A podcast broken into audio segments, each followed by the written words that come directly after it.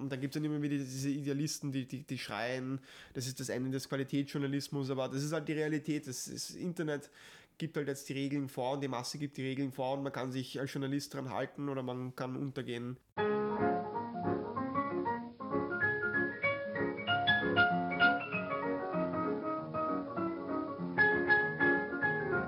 Willkommen zum Podcast Looking Ahead. Ich bin Milo Tesseler und das hier ist ein Pilot, eine erste Ausgabe von Looking Ahead, einem Podcast für und über die Zukunft der österreichischen Medienbranche.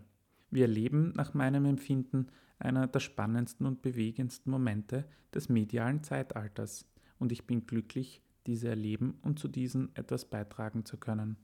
Mir fehlt es allerdings auch deutlich an Schwung. Mir fehlt die Wachheit, die Neugier und Begeisterung der Branche.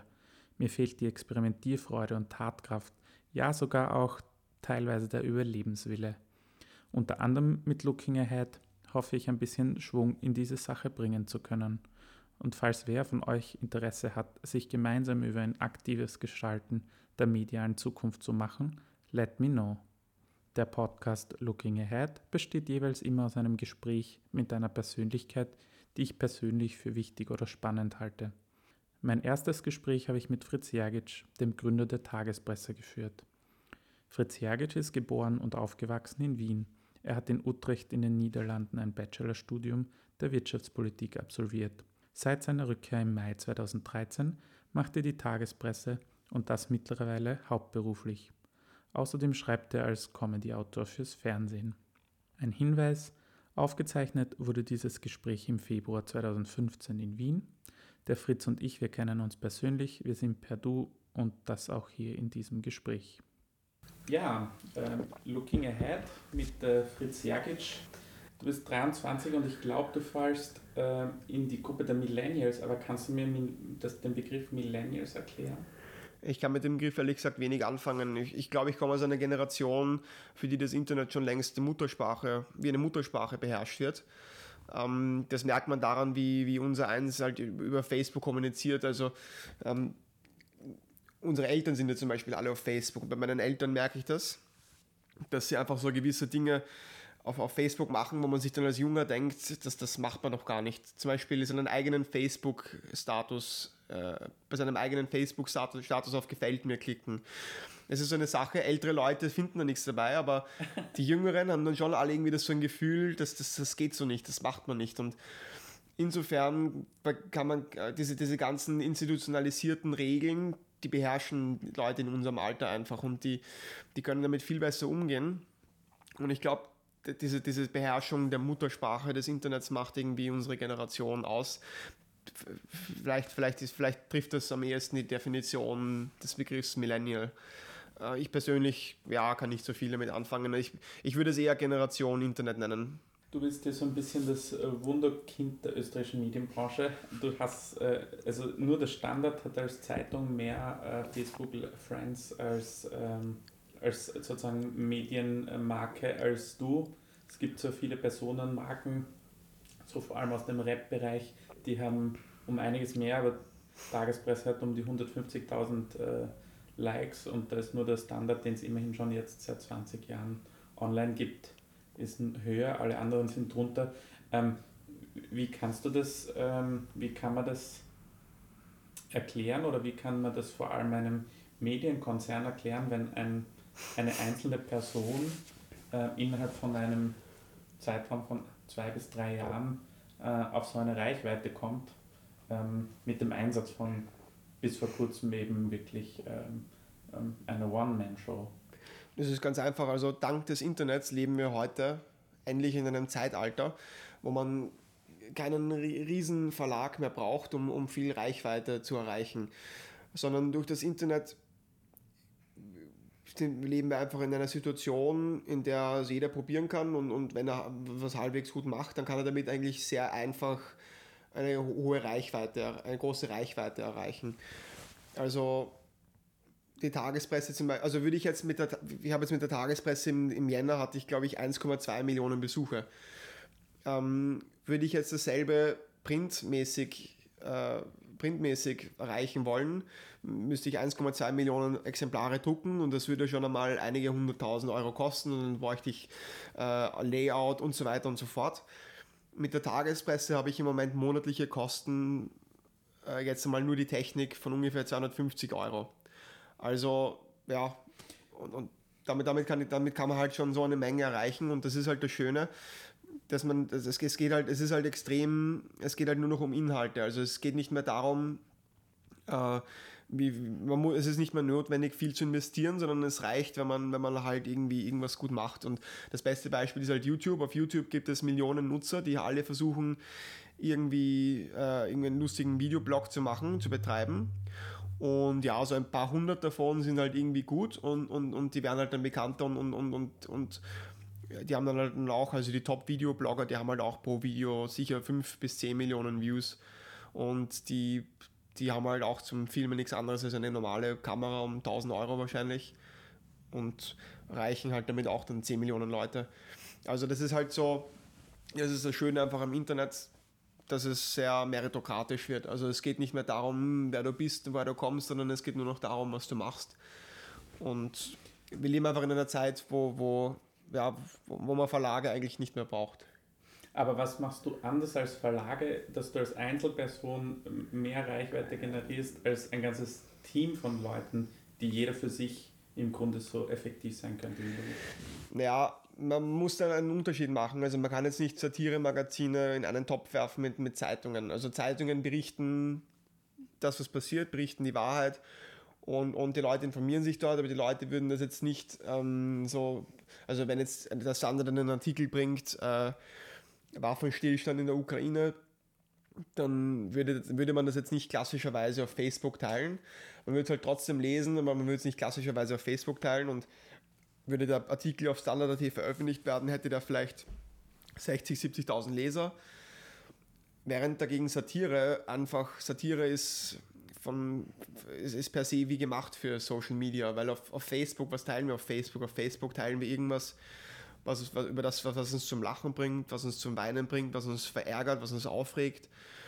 Und ein satirischer Text, wenn er gut geschrieben ist, bringt er, bringt er jemanden zum Lachen und, und wenn er jemanden zum Lachen bringt, dann wird dieser jemand den auch eher auf Facebook teilen und deshalb, deshalb verbreiten sich Tagespresseartikel einfach, wenn sie gut sind, rasend schnell über Facebook und das ist nicht nur für die Tagespresse stimmt das, sondern das stimmt für jedes Satiremagazin.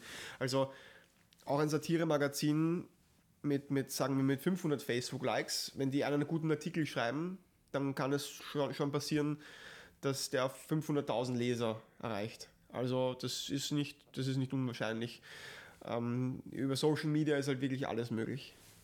Wie, wie du begonnen hast, was war dir konzeptionell äh, wichtig? Kannst du so dein Anfangskonzept ein bisschen skizzieren? Mhm. Ähm, Grund, Grund äh, oder Eckpfeiler deines, deines Konzepts und wie sich das auch entwickelt hat? Mhm. Da habe ich mich natürlich ein bisschen inspirieren lassen von Postillo und The Onion. Äh, man kann das Konzept immer sehr gut vergleichen mit dem Konzept eines Kabarettisten. Ein Kabarettist steht auf der Bühne und bleibt aber ernst. Ein guter Kabarettist bleibt ernst und, und, und trägt mit ernster Miene seine, seine Witze vor. Und was er dadurch macht, ist, er schafft eine Diskrepanz zwischen, dem, zwischen der Art, wie er sich präsentiert und dem Inhalt, den er vermittelt und verbessert dadurch den Witz, weil er sozusagen die Pointe auf gut Deutsch eiskalt serviert wird und damit mehr besser überrascht und besser einschlägt das habe ich versucht eben mit der Tagespresse umzusetzen. Äh, habe dann hab einfach einen ernsten Namen gesucht, habe ein ernstes Layout gemacht und habe einfach äh, alle Artikel in einem ernsten Stil geschrieben und gebe halt den satirischen Charakter nur durch den Inhalt preis. Und dadurch wird eben ebenfalls diese Diskrepanz, denke ich, geschaffen. Und ich glaube, das ist das wesentliche Grundmerkmal der Tagespresse, diese ständige Ernsthaftigkeit, dieses ständige, dieses, dieser Slogan, wir sind die seriöseste Online-Zeitung Österreichs und, und äh, es muss einfach bis ins kleinste Detail die Ernsthaftigkeit gewahrt sein. Und ich denke, dass das die Tagespresse ausmacht. Ich betreibe die Tagespresse so wie ein Nachrichtenmagazin, also wie der Standard.at seine Seite betreiben würde, nur halt, dass ich es dass ich halt nur Blödsinn rede, aber ansonsten genauso ernst bleibe eigentlich. Wie traurig ist es, dass äh, scheinbar nur mehr Satire die Leute für Politik zu interessieren vermag? Also woran liegt das? Also wenn man etwas unterhaltsam darbringt, dann, dann, dann ist es einfach zugänglicher für die Leute. Also Humor, äh, die Menschen sind einfach empfänglicher für Humor als für einen trocken geschriebenen Zeitungsartikel. Ähm, das liegt einfach in der Natur der Sache. Ähm, es gibt auch nicht mehr so ein Informationsbedürfnis. Also, oder zumindest das, was es gibt, das wird halt schon sehr effizient gestillt von, von den vielen Nachrichtenseiten, die es gibt. Aber Satire ist halt einfach eine Möglichkeit, ähm, den Menschen auf unterhaltsame Weise Informationen zu vermitteln. Und das ist, liegt einfach in der Natur der Sache, dass, es für, dass sie dafür äh, empfänglicher sind. Also die Leute schauen sich auch lieber eine Komödie an als einen langweiligen Film oder ähm, ja, also Humor ist einfach generell etwas, für das Menschen sehr zugänglich sind, würde ich sagen. Ein sehr, sehr erfolgreicher Post, wenn nicht sogar ein Riesencoup, war äh, damals die Idee und, und äh, zu, zu, zu Ed Snowden landet in Wien. Mhm. Ich glaube, damit ist sozusagen ähm, die Tagespresse so richtig durchgestartet. Wie fühlt sich das an, wenn man so eine Idee hat und wenn die Idee dann publiziert wird und was damit passiert? Wie, wie, wie, was ging da bei dir ab? Hm, ich war mir damals bei diesem Artikel gar nicht so sicher, ob der wirklich so lustig ist. Und ich habe ihn dann trotzdem gepostet, weil, weil ja, ich habe mir gedacht, warum nicht, was soll schon passieren? Und ja, es ist schon irgendwie, also das, das, kann man irgendwie schwer einordnen, weil, weil es ist halt so eine Idee, die ist im eigenen Kopf entstanden und dann lesen das halt so viele Leute. Also es ist schon irgendwie ein cooles Gefühl. Und ja, der Edward Snowden-Artikel damals, der ist überhaupt, ähm, das war überhaupt verrückt. Also da haben ja dann auch Zeitungen darüber berichtet, dass, dass Leute drauf reingefallen sind. Ähm, also ja, das war schon eine coole Sache. Also ich habe mir da wirklich Sorgen gemacht, dass es, was das für Folgen auch für mich haben könnte. Und habe aber dann auch recht schnell gemerkt, dass die Leute das alle mit Humor nehmen und, und drüber lachen und dann ja, war ich auch, war ich auch erleichtert. Aber ja, nein, es ist natürlich, ähm, ja, ist natürlich eine, eine coole Sache. Also, wenn man sich was überlegt und am nächsten Tag schreibt man es und dann haben das einige 10.000 Leute gelesen, das ist schon cool. Äh, inwiefern da spielt da der Mut eine Rolle? Mm, ja, also bei jedem Artikel, jeder Artikel kann natürlich irgendwie auch negative Rückmeldungen provozieren. Ja, Mut, also spielt natürlich auch in gewisser Hinsicht eine Rolle, nicht? Weil, weil, weil viele, viele Sachen, die man kritisieren will, also sehr oft wollen wir irgendwas kritisieren und, und, und finden halt nicht immer dann auch Zustimmung dafür von, von den Lesern. Heute zum Beispiel haben wir geschrieben, äh, Servus TV verliert bei einem tragischen Verkehrsunfall alle fünf Zuseher. Und praktisch jeder Kommentar ist, war, war verteidigend gegenüber Servus TV, weil die Leute das irgendwie als Angriff auf den Sender empfunden haben. Ähm, ja, sowas kann immer passieren. Also das gehört zur Sache. Das, das, gehört, es liegt einfach in der Natur der Sache. Also Mut spielt schon irgendwie, irgendwie gewisse Hinsicht eine Rolle, vor allem der Mut, äh, unlustig zu sein. Also natürlich sind auch viele Artikel ganz einfach nicht lustig und, und erzielen nicht die, die Reichweite und nicht die Rückmeldung, die wir uns wünschen. Und das muss man einfach runterschlucken. Also man muss einfach auch einen Artikel schreiben können und veröffentlichen können und dann akzeptieren, dass dann 300 Leute schreiben, das ist ein Scheißartikel. Also das passiert und, und am Anfang, also manchmal, manchmal kann ich schwer mit sowas umgehen, aber, aber das liegt einfach in der Natur der Sache, dass dann, man muss einfach den Mut haben, auch mal einen schlechten Witz rauszuhauen und das passiert einfach und dafür gibt es dann auch oft genug Artikel, die wieder sehr gut ankommen. Also in der Hinsicht gehört auch gehört Mut ebenfalls dazu. Genauso ein Kabarettist, der auf der Bühne dann steht und der muss halt auch damit leben, dass er mal einen Witz macht und, und der Saal ist still und das ist so die Horrorvision eines jeden Kabarettisten. Genauso ist für mich die Horrorvision, dass ich einen Artikel rausbringe und nach 10 Minuten hat er drei, vier Likes. Das ist meine Horrorvision. In so einem Fall lösche ich den Artikel manchmal. Also es kommt ganz selten vor. Zweimal habe ich schon Artikel gelöscht. Jetzt im letzten, im letzten Jahr habe ich zwei Artikel gelöscht, weil sie nach 10 Minuten keine 20 Likes hatten. Und das ist mir dann, also ja, das, das, das lasse ich dann nicht so stehen und dann denke ich mir, okay, gut, das war ein, ein scheiß Artikel, weg damit. Ich fand das auch sehr mutig. Ich habe in einem Interview äh, von dir in der, in der Presse am Sonntag, glaube ich, gelesen, ähm, du hattest da den Mut zu sagen, ähm, dass du lieber nicht äh, ähm, sozusagen äh, Mohammed, das Gesicht Mohammeds abbilden würdest, in einer Zeit, wo quasi alle behaupten, dass die, die Karikaturen von, von Charlie Hebdo nicht abzudrucken feig ist, ähm, hast du öffentlich gesagt, ähm, du würdest es nicht tun, auch weil, weil du nicht Interesse an jeglichen Konsequenzen hast. Äh, abgesehen davon, dass es nicht dein, dein Stil ist oder euer Stil ist. Mhm. Aber das fand ich sehr, sehr mutig und einer der wenigen Meldungen öffentlich, wo man einfach sagt, ich würde es nicht tun, weil ich, äh, ich fürchte auch Konsequenzen und die interessieren mich nicht. Mhm. Ähm, insofern ähm, auch außerhalb der Tagespresse mutig. Mhm. ähm, wie entsteht die Tagespresse? Also vielleicht kannst du differenzieren zwischen bist du allein, also bis die Zeit, in der du allein warst und ab dem Zeitpunkt, ähm, wo ihr dann ein Team wurdet? Ja, ähm, also wie ich allein war, das war zeitweise sehr anstrengend, weil ähm, man hat, man, also bei so kreativer Arbeit, da gibt es halt auch so, so teilweise so mehrwöchige Phasen, wo mir einfach nichts einfällt und dann denke ich mir, dann bringe ich mich immer selbst unter Druck und ziehe mich dann zum Schreiben und dann kommt dann irgendein Müll raus und, und das war halt, wie ich alleine war, ein, ein sehr, sehr großes Problem für mich. Und Hast du da eine Methodik entwickelt, äh, wie du schreibst? Ja, also, ähm, ja, naja, also die Ideen kommen mir ganz klassisch, unter der Dusche oder beim Kochen oder am Klo oder manchmal auch systematisch, also manchmal auch systematisch, wenn ich brainstorme und ich mir eine Mindmap mache, dann kommen mir auch Ideen.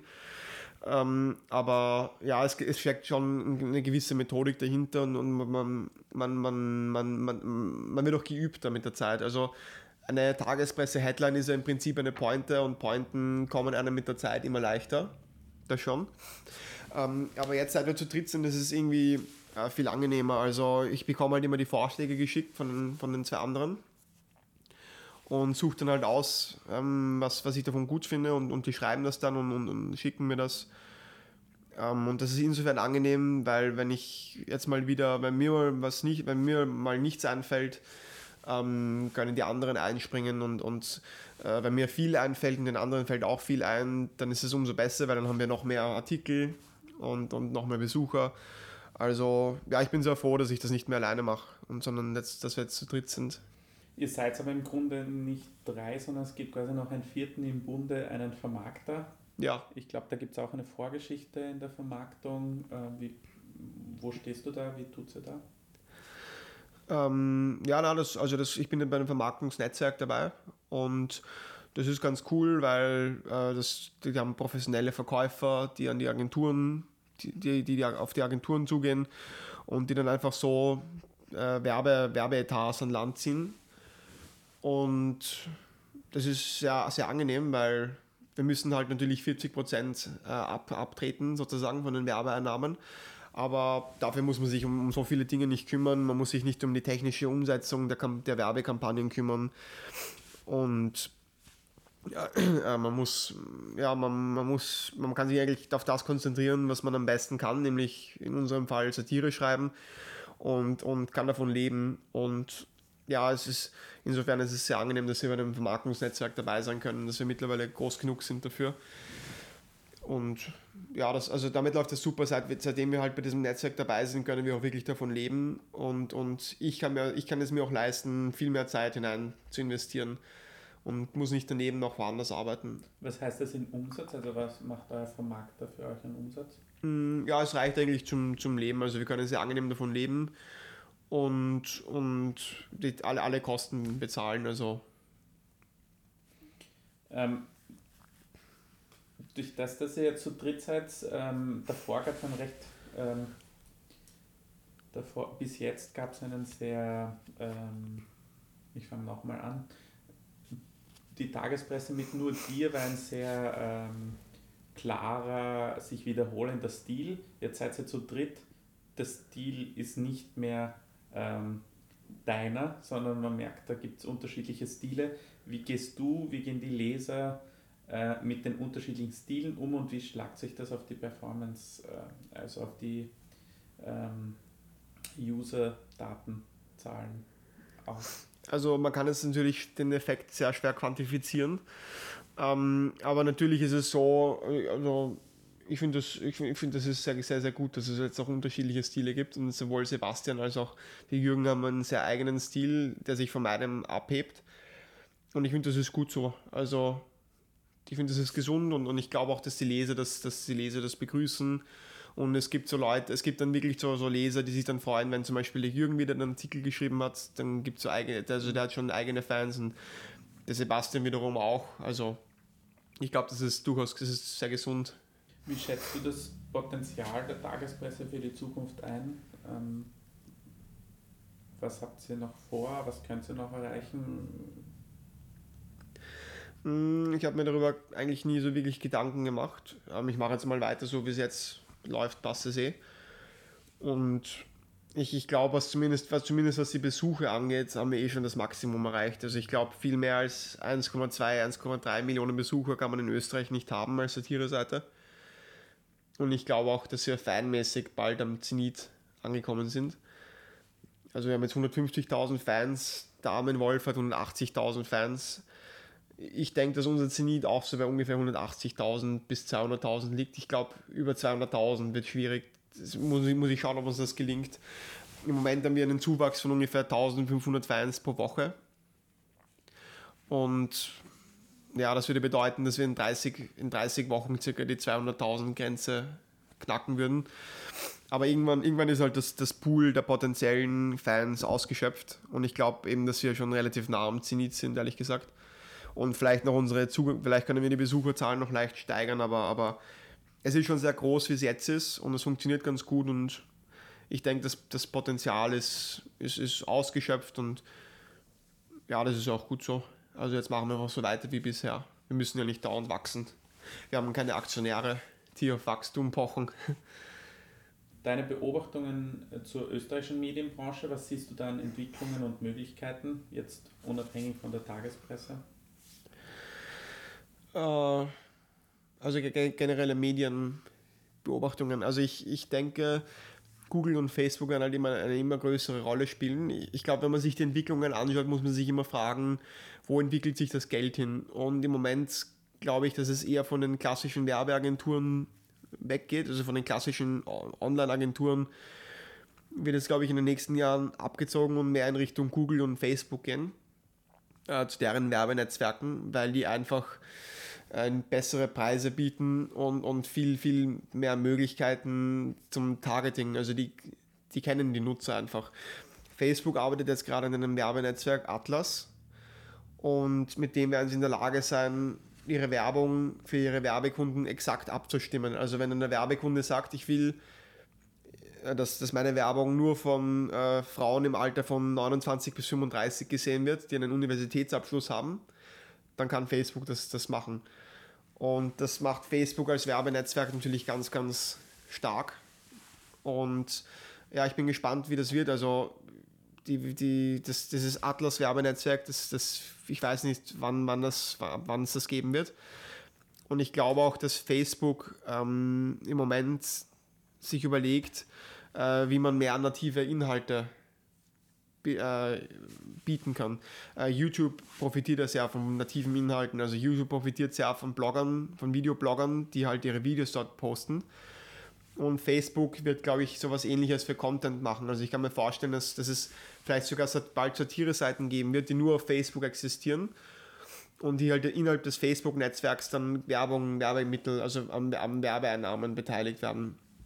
Also ich kann mir vorstellen, dass Facebook ähm, beginnen wird, auch so eigenen Content oder, oder Raum für eigenen Content anzubieten. Und äh, ja, dann, und ich, ich kann mir vorstellen, dass es dann Medien gibt, die nur auf Facebook existieren. Also das halte ich für, für nicht unwahrscheinlich. Äh, ja, Print, Print wird langsam sterben. Also da bin ich ganz pessimistisch. Ich glaube, die Auflagen werden weiter zurückgehen und ich glaube, ich glaube, dass sich aber äh, Paywalls immer, immer stärker etablieren werden. Also ich glaube, dass die, die Bezahlmethoden einfacher werden also Stichwort Apple Pay. Ich glaube, wir werden in der Lage sein, bald mit einem einzigen Knopfdruck ein, ein, ein Abo, ein Online-Abo uns zu besorgen und dann wird sich das auch weiter etablieren. Also jetzt ist es ja ungewöhnlich. Ich kenne jetzt eigentlich fast niemanden, der online irgendwie ein Abo hat, ein Paywall-Abo. Aber ich glaube, das wird sich bald, bald ändern. Also ich glaube, das wird immer mehr werden und immer mehr, die Leute werden sich immer mehr daran gewöhnen. Und in Österreich gibt es ja fast noch gar nicht. Aber in Deutschland zum Beispiel gibt es durchaus schon einige größere Medienhäuser, die das machen. Und ich glaube, das wird auch nach Österreich kommen. Ich glaube, daran führt auch kein Weg vorbei, weil ich meine, Journalismus ist halt teuer und das kann man nicht auf Dauer nur durch Werbung finanzieren. Ähm und du sozusagen als eines, wie eingangs erwähnt, ähm, mit, mit dem Internet aufgewachsen oder mit der Sprache des Internets verwandt. Wie, wie beurteilst du die österreichischen Medienunternehmen in, in dieser sich digital wandelnden Welt? Äh, was siehst du da an Versäumnissen, aber auch an Möglichkeiten für die bestehenden Medienmarken und Unternehmen? Mm, ja, also einige, einige nutzen es mittlerweile ganz gut eigentlich. Ähm, der Standard zum Beispiel, ich finde den Facebook-Account vom Standard ist nicht gut. Die haben bis vor kurzem noch alles gepostet, so alle 20 Minuten einen Artikel. Und jetzt sind sie aber dazu übergegangen, höchstens noch 6, 7 Artikel pro Tag zu posten.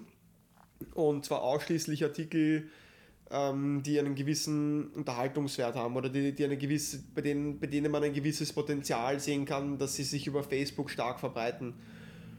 Und das ist sehr gut gemacht. Also die, ich glaube, die Presse postet immer noch alles, aber das andere, das, die überlegen sich schon, was sie posten. Die wissen, äh, die wissen, dass gerade auf Facebook gilt, weniger ist mehr.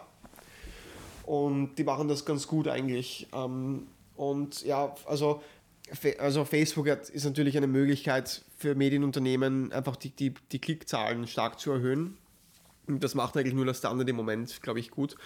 Die Krone hat zum Beispiel erst vor einem Monat begonnen, einen Facebook-Account zu betreiben. Also das ist schon ein Wahnsinn, wenn man bedenkt, das ist die größte Zeitung Österreichs und die haben erst seit einem Monat richtig einen Facebook-Account. Ja. Also ich glaube, da, das hat jemand irgendwie dort verschlafen. Lustigerweise hatten sie andere Facebook-Accounts. Also es gibt einen Facebook-Account für diese ganzen, also jede eigene Rubrik in der Krone hat einen Facebook-Account. Krone Sport, Krone Steil, aber es gab halt keinen übergreifenden Krone.at äh, Facebook-Account und den gibt es halt erst seit einem Monat. Ähm, also ich glaube, ich glaube, die anderen Medien soll, könnten sich viel vom Standard abschauen, da macht das im Moment am besten. Auf alle Fälle. Der hat, auch, der hat auch die meisten Fans. Und ich kann mir vorstellen, ich wäre nicht überrascht, wenn 20% der Standardbesucher über Facebook kommen. Das halte ich für realistisch. Ähm, äh, Gibt es ein Medium, dem, dem du in Österreich gern auf die Sprünge helfen wollen würdest, wo du sagst, ist ein super Produkt oder ist ein gutes Produkt und ähm, schlagt sich äh, halb so gut es könnte? Und wie würdest du das machen? Mm. Das ist eine gute Frage. Ich, ich, ich glaube so, so, also ich glaube, das, was es gibt, ja, das ist halt, es ist halt ganz, es ist alles gut. Ähm, es gibt äh, vielleicht am ehesten noch NZZ. Also NZZ ist technisch wirklich top umgesetzt. Äh, super Design, super Layout, extrem überlegt, extrem progressiv. Ähm, der halt die Paywall und, und es wird sich, halt, muss sich halt noch zeigen, wie viele Leute sich diese Paywall leisten. Also sich, sich leisten, sich dort ein Abo zu nehmen. Und ja, es kostet halt 10 Euro im Monat. Das ist schon sehr teuer eigentlich. Ähm, am ehesten würde ich dort mitarbeiten wollen, ähm, weil, weil es finde ich aus unternehmerischer Sicht am interessantesten ist. Also ich bin jetzt nicht so, ich kann mich jetzt nicht so mit diesem liberalen Geist der, NZZ anfreunden, aber jetzt rein aus, aus rein technischer Sicht und aus, und, und, und, und äh, aus unternehmerischer Sicht ist das aber das interessanteste Projekt momentan und bei denen noch am ehesten, bei denen würde ich am ehesten mitarbeiten wollen. Ähm, wie müssen Nachrichten aussehen, dass sie genauso erfolgreich und teilbar, shareable sind äh, wie die Tagespresse? Also ich glaube, Satire ist auch eine Form von Nachrichten und ich glaube, ich glaube, Nachrichten werden nur sharebar, also nur teilbar, wenn man sie satirisch auffasst. Also äh, das beste Beispiel ist halt die Daily Show in den USA, die, die halt wirklich von, glaube ich, von 5, 6 Millionen Leuten, vor allem jungen Leuten gesehen wird. Und die Daily Show hat ja auch einen gewissen Informationswert. Also dadurch, dass es wird so natürlich viel Blödsinn geredet und viel übertrieben, aber die Grundmessage bleibt halt immer hängen. Und wenn, wenn der John Stewart jetzt einen Witz macht über die Republikaner oder über den Kongress, wie wenig der arbeitet, dann, dann macht er irgendeinen blöden Witz, aber die, die Grundnachricht bleibt hängen und so hat die Satire auch einen gewissen Informationswert. Also ich glaube, ich glaube, Nachrichten ja, müssen, damit sie wirklich hohe Verbreitung finden, entweder in satirischer Form dargebracht werden. Äh, ein weiteres Beispiel wäre John Oliver mit seiner Today, wie, wie heißt es, Tonight, irgendwas, ich habe den Namen vergessen. Auf jeden Fall läuft das auf HBO und ist sehr gut. Last Week Tonight. Ja, Last Week Tonight, genau. Danke. Ähm, das ist ein weiteres gutes Beispiel. Und ja, ansonsten bin ich fast verleitet, auf, auf BuzzFeed zu verweisen, weil die machen das auch sehr gut eigentlich. Also die haben ja mittlerweile auch durchaus ähm, journalistische Artikel und die sind halt auch alle sehr gut aufbereitet. Also die, die machen wirklich von den Möglichkeiten des, des Internets Gebrauch und, und, und, und schreiben halt so in kurzen Sätzen, verwenden viele Überschriften, viele Bilder. Also das, ich glaube, vom Buzzfeed kann man sich auch noch viel, viel abschauen. Und, und dann gibt es dann immer wieder diese Idealisten, die, die, die schreien, das ist das Ende des Qualitätsjournalismus, aber das ist halt die Realität. Das, das Internet gibt halt jetzt die Regeln vor und die Masse gibt die Regeln vor und man kann sich als Journalist dran halten oder man kann untergehen, kann man sich aussuchen. Und, und insofern finde ich BuzzFeed ein weiteres Beispiel dafür, wie man, wie man Nachrichten unterhaltsam aufbreiten kann oder so, dass sie aufgeteilt werden. Stichwort BuzzFeed, inwiefern würde dich das interessieren, BuzzFeed Österreich zu machen zum Beispiel? Also wäre ich jetzt nicht gerade so mit der Tagespresse beschäftigt, würde ich das, ich sowas sehr, sehr gern machen. Es gibt ja BuzzFeed Deutschland, die schreiben auch schon Sachen mit Österreich-Bezug und machen das teilweise wirklich sehr gut. Also da sind schon einige sehr lustige Sachen dabei gewesen. Und ja, also ich glaube, ich, sowas, sowas, sowas, sowas fehlt ja auch in Wirklichkeit noch. Also so eine Art Buzzfeed auf Österreichisch, das, das, das, das kommt, glaube ich, bald. Äh, Österreich.at versucht es jetzt gerade mit, mit, mit Bass.at. Also die, die Österreich-Zeitung der Fellner versucht es gerade mit Bass.at. Ich muss aber zugeben, das ist so dermaßen schlecht gemacht. Also das ist, das ist die Redakteure, ich weiß nicht, wer das macht, aber das ist halt wirklich es ist so, es ist auf einer Stufe wie mit heftig, finde ich. Vielleicht nicht ganz so schlimm. Sie haben schon noch ein bisschen, sie bringen schon noch Nachrichten, aber ich finde, das könnte man viel besser machen. Also die, die, die verwenden nicht, die verwenden teilweise sehr schlechte Headlines und, und sollten sich noch mehr von BuzzFeed.at abschauen, finde ich. Ähm, aber so wie BuzzFeed und die Tagespresse, ähm, die sich ja über Werbung finanzieren, ähm, wie schätzt du da die, die Zukunft ein, weil der Tausender Kontaktpreis, der wird kaum steigen, oder? Oder auch die, die Frage, ob, ob der Wert ähm, einer, einer Anzeige und einer Werbung ähm, wirklich nur in der, im, im Klick besteht, wird sich sicherlich früher oder später auch äh, ändern. Also wie entkommt man der Gefahr, ähm, trotz hoher Reichweite trotzdem finanziell rentabel oder zumindest funktionabel zu sein in Zukunft? Mm, ja, schwer, schwer zu sagen. Also äh, natürlich die, die, die, die, ich glaube auch, dass die Umsätze für, für Display-Werbung sinken werden, weil im Moment sind sie gerade in Österreich sehr hoch und Google bietet sie eigentlich zu einem sehr, sehr viel günstigeren Preis an und ich glaube, da wird es einige, also da wird es damit die, die unsichtbare Hand des Marktes noch die Preise drücken und was ich natürlich als Profiteur von Online-Werbung bedauere, aber das ist halt so. Äh, ich, ich, glaube, ich glaube, dass Advertorials äh, so ein Ding sein werden, das noch verstärkt, was wir noch verstärkt sehen werden.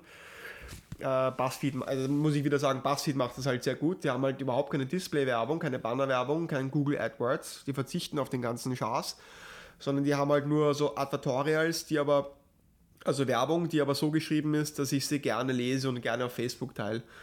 Und das ist halt natürlich eine Kunst, aber ich glaube, das ist sehr effektive Werbung, mit der man auch viel Geld verdienen kann. Also ich glaube, die 1000 Kontaktpreise für solche gut geschriebenen Advertorials, die, werden, die bewegen sich sicher vielleicht sogar im dreistelligen Bereich. Oberer zweistelliger Bereich zumindest. Ist das auch ein Thema für euch? Äh, wir haben uns das schon überlegt, aber, aber da muss ich jetzt auch klar sagen, also das klingt jetzt sehr danach, äh, nach, nach Firmen, die sich ja Tagespresseartikel kaufen. Ähm, wir haben uns, was ich mir schon überlegt habe, wäre einfach ein klassisches Advertorial, wo dann dabei steht, bezahlte Anzeige. Und das steht dann einfach auf der Tagespresse, wird aber nicht auf Facebook gepostet. Das ist dann klar sichtlich als Werbung. Da steht dann dabei Überschrift und dann bezahlte Anzeige und dann im Bild steht vielleicht auch bezahlte Anzeige.